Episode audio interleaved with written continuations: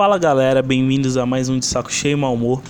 E hoje o texto que eu vou ler para vocês se chama Não Aceite. E ele é assim: Não aceite quem te coloca para baixo, te faz mal, que se esforçam para tirar o sorriso do seu rosto, te reprime, te causa medo, que não são leais. Ou não são amigos quando você mais precisa deles. E em momentos bons, não perdem a oportunidade de festejar. Não aceite quem não tem empatia ou se acham melhor que todos e são apenas egoístas e querem seu ego aumentado cada vez mais. Você não vai passar de coadjuvante na vida deles. Essas pessoas que não dão importância a ninguém além delas próprias, essas pessoas se trocam, se descartam, devem ser deixadas para trás. Sei que não é fácil, porque sua mente pode estar condicionada a achar que isso que você merece. Mas eu te digo, você merece bem mais. Ninguém merece viver às sombras de alguém, seja em um casamento, noivado, namoro, na família ou na amizade.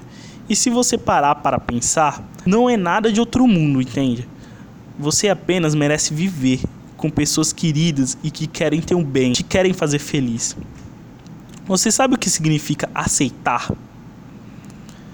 Aceitar significa consentir em receber o que é dado ou oferecido, ou estar de acordo ou conformar-se com alguma coisa. Sabendo disso, te digo com a maior sinceridade do mundo: não aceite ser desrespeitado, ser maltratado, não ache comum palavras rudes em todos os momentos. Não deixe se tornar rotina os xingamentos, a impaciência, intolerância e a agressividade. Nós não precisamos e nem devemos viver em meio a sentimentos ruins como esses. Devemos sempre emitir coisas boas e manter ao nosso lado quem nos faz bem. Quando você conseguir, vai perceber o quão extraordinário é você viver não pela metade, mas sim viver como protagonista da sua vida. Vai se esquecer de como é se sentir triste e ser esculhambado todos os dias por alguém que você dá muita importância e ela não lhe dá nenhuma. Isso sim é extraordinário, ser feliz e fazer as pessoas que amamos felizes. Se não for assim, tem algo errado com essa relação. E repito, não importa se é o seu namoro, no seu casamento, ou até mesmo nas suas amizades.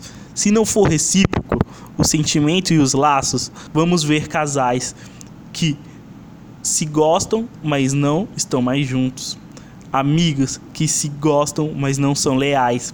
E até mesmo famílias que mantêm uma convivência e não são família. Bom, galera, no texto dessa semana foi esse. Espero que vocês tenham gostado e reflitam sobre ele. E até semana que vem.